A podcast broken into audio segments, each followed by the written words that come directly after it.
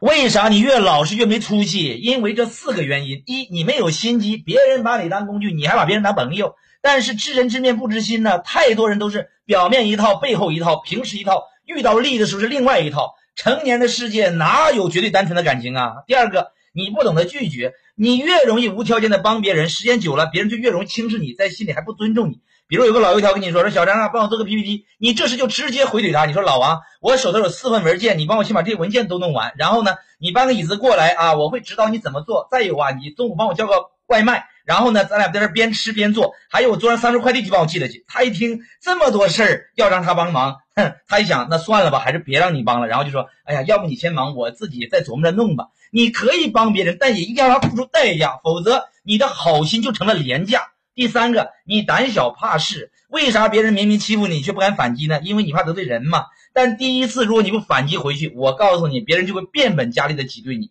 相反，如果你第一次就及时怼回去，第一时间止损，别人才会在心里对你产生敬畏。你只要不露怯，谁知道你的底细呀？人性就是你越怕，他越不怕；你越不怕，他才会越怕。你身边所有人对你的态度，其实都是你教的。